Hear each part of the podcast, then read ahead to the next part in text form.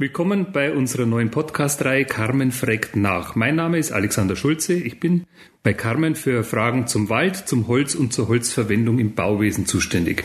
Mit dieser Folge spüren wir der Nachhaltigkeit des Waldes und der Waldbewirtschaftung nach. Als Gesprächspartnerin begrüße ich dazu Frau Gudula Lermer von den Bayerischen Staatsforsten. Frau Lermer und ich kennen uns schon seit vielen Jahren und daher duzen wir uns auch. Hallo Gudula, schön, dass du beim Carmen Podcast mitmachst. Grüß dich Alexander, schön, dass ich mitmachen darf. Wenn wir über Nachhaltigkeit sprechen wollen, müssen wir natürlich beim Wald beginnen. Du bist Försterin und angestellt beim größten Waldbesitzer Deutschlands, den Bayerischen Staatsforsten. Du kennst das Leben mit und das Arbeiten im Wald von der Pike auf. Nach dem Studium der Forstwissenschaft warst du in verschiedenen Forstämtern und Forstbetrieben in Bayern, du warst bei der Landesstelle für Wald- und Forstwirtschaft und jetzt bist du Betriebsleiterin der Bayerischen Staatsforsten in Neureichenau im Niederbayern. Dein Wissen wird im Präsidium des Deutschen Forstvereins ebenso geschätzt wie im Bayerischen Forstverein, dessen Vorsitzende du bist. Kein Wunder, dass du seit 2005 auch Botschafterin Niederbayerns und ich ergänze Botschafterin des Waldes bist. Wie dürfen wir uns den Arbeitsalltag einer Betriebsleiterin in einem Staatsforstbetrieb vorstellen? Passt das Bild der Oberförsterin, die den ganzen Tag mit Hund durch den Wald spaziert und überlegt, welche Bäume als nächstes umgeschnitten werden? Oder wie ist die Realität? Ja, das ist ein schönes Bild mit dem Hund den ganzen Tag durch den Wald stapfen. Aber so ist die Realität leider nicht oder nur ganz selten. Ab und zu kommen solche Tage vor, das sind die ganz besonders schönen. Aber um so einen Forstbetrieb zu managen, was ich als Betriebsleiterin ja vor allem tun muss, braucht es ein gutes Büro mit einem Büroteam, braucht es gute Försterinnen und Förster vor Ort, die dann tatsächlich die Bäume aussuchen, die gefällt werden. Und ab und zu besprechen wir das, wie man das zu machen hat. Aber das sind alles auch gut ausgebildete Fachleute, die müssen auch mal äh, alleine die Entscheidungen treffen. Und ich ich sage es jetzt ein bisschen flapsig, ich zähle ständig alles zusammen und schaue, ob unsere Pläne äh, aufgehen, die wir am, am Jahresanfang gemacht haben. Am Jahresende sollen wir ja dem Wald nichts angetan haben, sondern immer nur dem Wald so viel entnommen haben, wie er auch wieder produziert. Das geht jetzt nicht von Jahr zu Jahr, ab und zu passiert irgendwas, ein Sturm, ein, ein, irgendein Ereignis und darum gleicht man diese Dinge über zehn Jahre aus. Alle zehn Jahre machen wir eine Inventur, zählen alle Bäume und messen sie und schauen, was kann man da, was kann man dann da die nächsten zehn Jahre wieder weitermachen, ohne dem Wald an sich Schaden zuzufügen. Du sagtest das Stichwort Sturm, also alles, was von außen auf den Wald noch einwirkt. Äh, wo trotzdem genießen ja viele Menschen den Wald als Erholungsort und leiten daraus aber auch eigene Ansprüche an den Wald ab. Mhm. Dazu kommt ja auch noch die große und kleine Politik, die alle auch noch mit in den Wald reinreden will. Welche Zwänge werden denn von außen an den Wald noch herangetragen? Ja, jetzt habe ich meine erste Antwort so gegeben, nur für den Wald und seine Bewirtschaftung. Tatsächlich habe ich als Betriebsleiterin auch ganz, ganz viele Aufgaben in der Öffentlichkeit, mit der Politik, mit den Erholungssuchenden, mit den Kommunen, mit Verbänden und Vereinen, um ja, den vielen, vielen Ansprüchen, die an den Wald gestellt werden, gerecht zu werden oder auch mal den Menschen, die Ansprüche haben, zu erklären, dass es jetzt gerade mal nichts wird mit ihrem Anspruch. Jetzt nenne ich ein ganz alltägliches Beispiel. Wir sind in der Holzernte oder in der Borkenkäferaufarbeitung und müssen einen Wanderweg sperren, weil dort äh, Bäume fallen. Und das finden nicht immer alle Leute unbedingt äh, richtig und gut. Und dann gibt es Beschwerden und die gehen manchmal bis an die Frau Ministerin. Und dann versuchen wir das halt immer einzufangen, auszugleichen, in der Presse schon äh, ordentlich anzukündigen, in den Social Media ähm, uns zu erklären und und und. Es ist ähm, nicht ganz einfach, allen Menschen alles recht zu machen. Und eigentlich würden wir das gerne. Aber du hast trotz dieser ganzen Zerrkräfte, hast du trotzdem noch Spaß an der Arbeit mit deinem Wald, richtig? Ja, ich habe ja auch das Glück, dass ich äh, wirklich viele verschiedene Posten durchlaufen durfte, die mir alle viel Freude gemacht haben und die mich immer sehr interessiert haben. Und jetzt bin ich halt am schönsten Forstbetrieb der Bayerischen Staatsforsten. Das empfinde ich wirklich so. Das klingt immer ein bisschen. Ob das die Kollegen auch so sehen? Naja, aber ich bin sehr bewusst, habe mich für diesen Betrieb beworben, weil der halt ein paar äh, Sachen in sich vereint, die mir sehr, sehr, sehr am Herzen liegen. Nämlich hohe Tannenanteile. Das ist so eine ganz besondere Baumart alte Tannen gibt es hier und eine laufende Tannenverjüngung. Das hängt mit der Jagd zusammen. Das ist für mich ein Ansporn und, und Befriedigung, dass das hier gut läuft. Und dass dieser Forstbetrieb so einen Mittelgebirgsteil hat und einen Flachlandteil hat, das finde ich auch sehr schön. Und es gibt eine tolle Mannschaft hier, mit der es Spaß macht, auch zu arbeiten.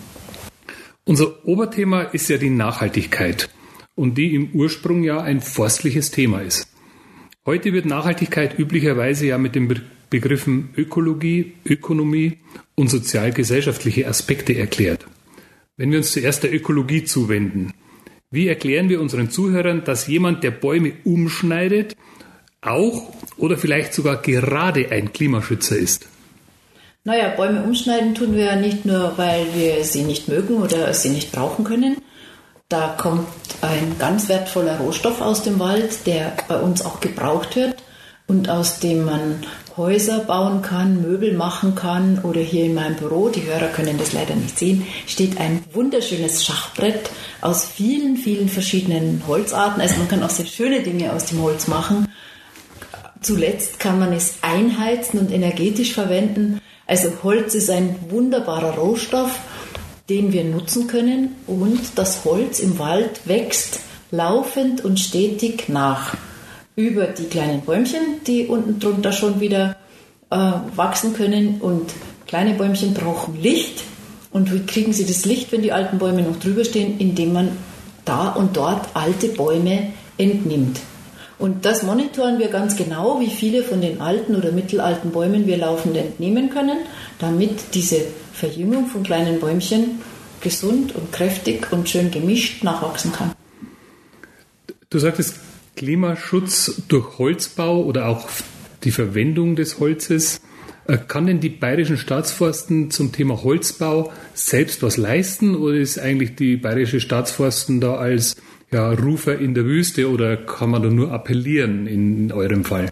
Also wir sind, wir kommen uns manchmal ein bisschen vor wie die Rufer in der Wüste, weil das einfach so offenkundig ist, dass Holzverwendung das Beste überhaupt ist. Aber die bayerischen Staatsforsten als sehr großer Waldbesitzer haben natürlich auch Gebäude, wo die Büros drinnen sind, wo die Revierförster arbeiten und wo, wo die Mitarbeiter an der Zentrale in Regensburg arbeiten. Und jetzt bin ich bei einem prominenten Beispiel. In Regensburg wurde auf dem ehemaligen Parkplatz der Zentrale ein ganz moderner, ganz toller Holzbau errichtet und ich hoffe, dass das auch ein schönes Beispiel ist für Holzbau. Außerdem können wir Holz liefern. Wir, wir machen wirklich Werbung, wenn es irgendwie geht. Ich habe ja viel mit Kommunen und, und Vertretern in der Politik zu tun.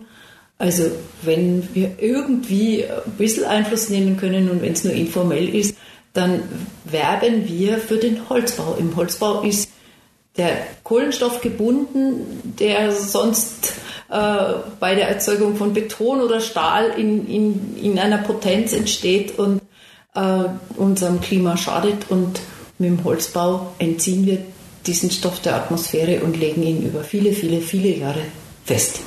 An der Stelle verbinden sich ja unsere Tätigkeiten, die der Staatsforsten und die von Carmen.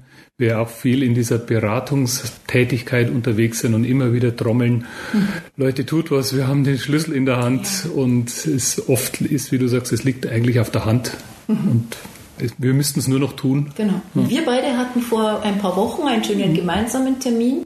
Wir hatten, wir haben so eine, ja, so eine lockere Zusammenarbeit mit einem ähm, pädagogischen Waldzentrum in der Nähe der Stadt Passau. Und die sind einmal in der Woche im, im Wald.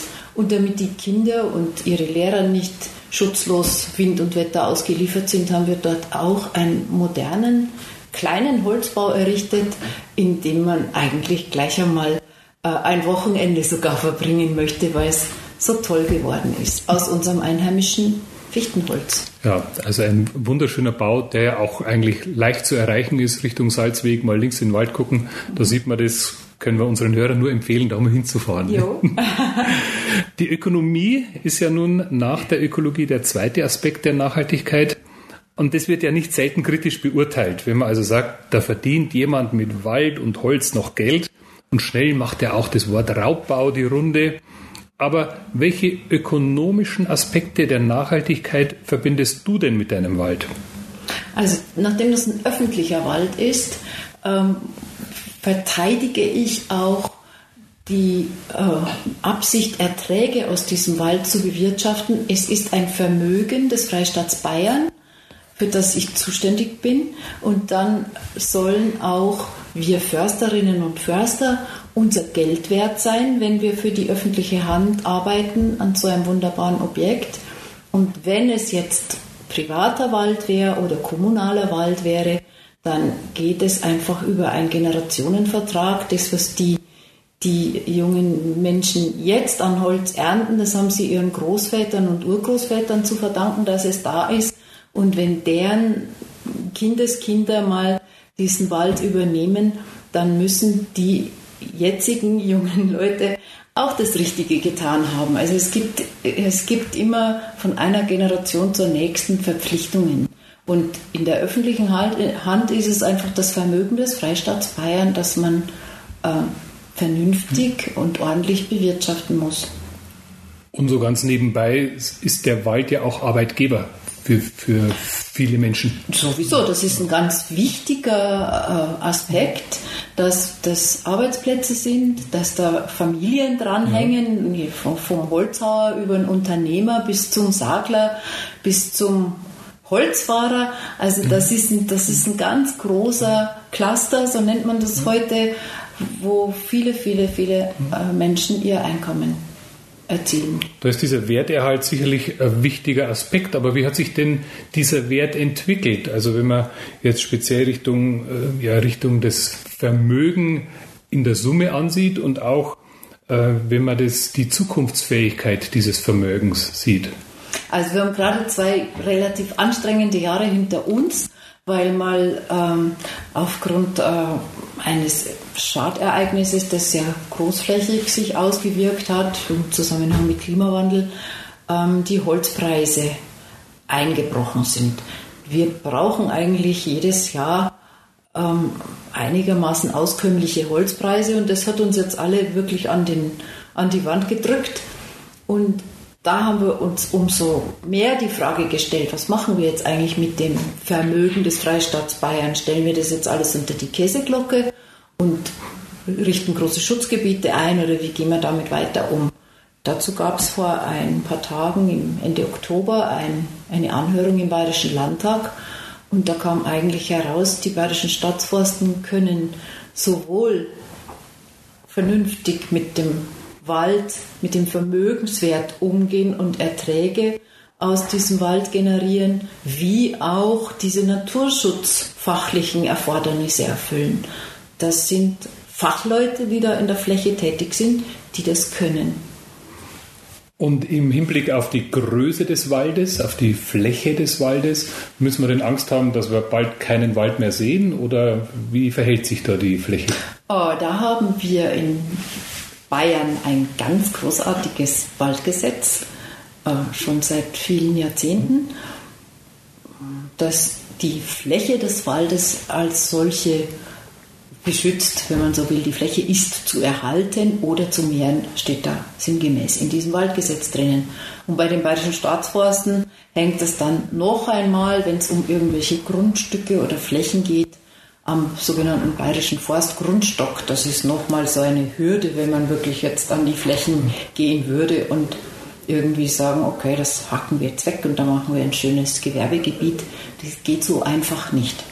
Also können wir eigentlich zusammenfassen, äh, statt der Sorge um den Wald äh, den die Leute haben möchten, können wir festhalten, die bayerischen Staatsforsten leben von der Verzinsung und nicht vom, nicht vom Grundstück des Kapitals.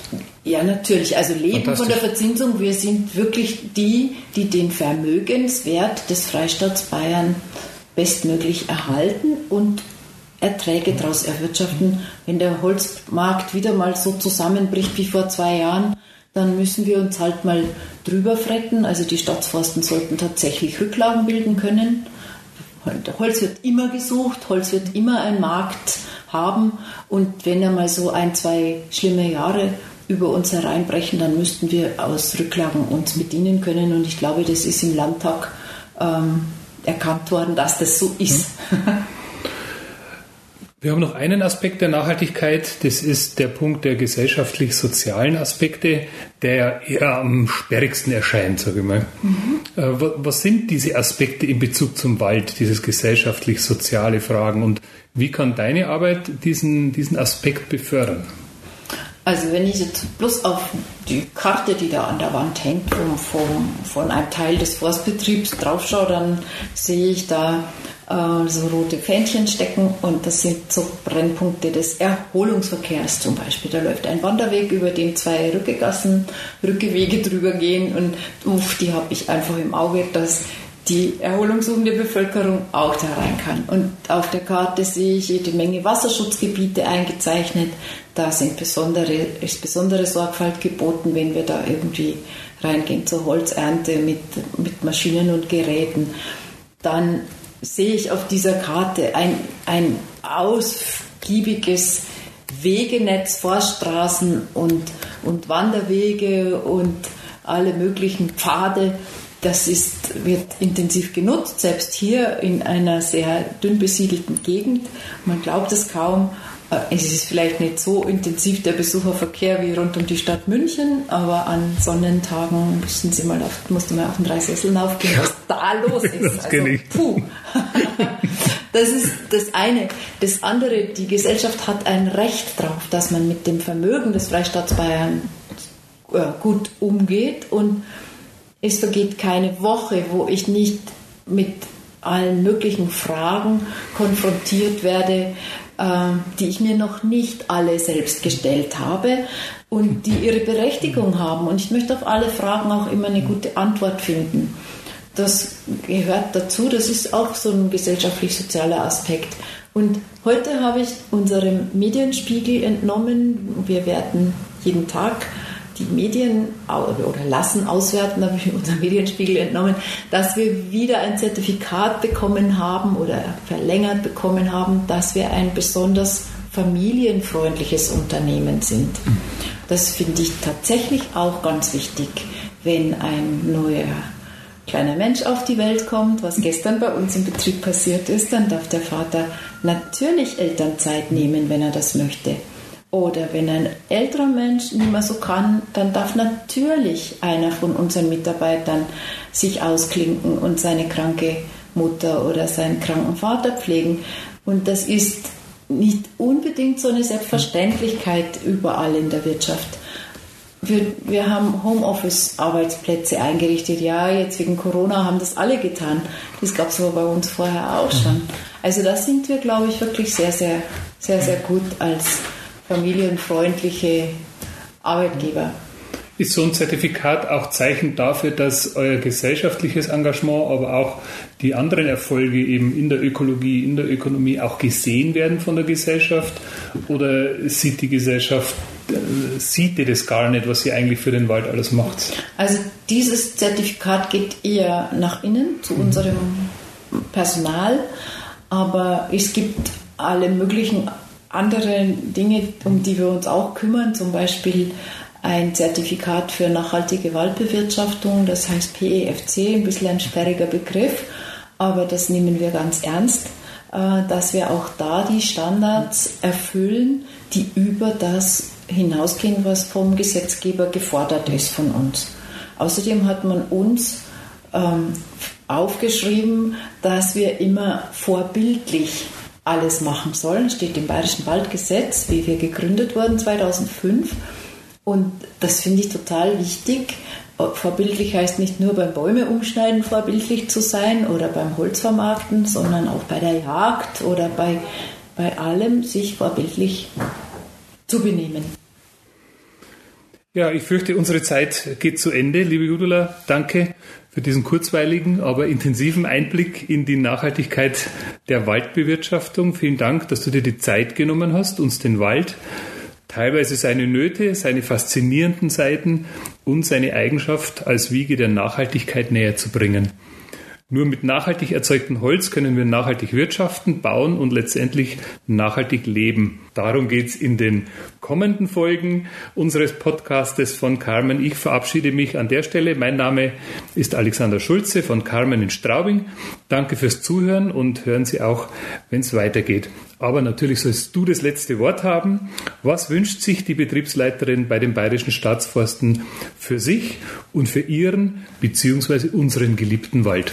Bitte schön. Ach, für mich wünsche ich mir, dass ich noch möglichst lang in diesem Betrieb arbeiten darf, dass es ihm gut geht und dem Wald wünsche ich, dass es ihm auch gut geht, dass er durch den Klimawandel gut durchkommt und den vielen Ansprüchen der Gesellschaft gerecht werden kann. Ich glaube, der Betrieb Neurechenau steht dafür richtig gut da.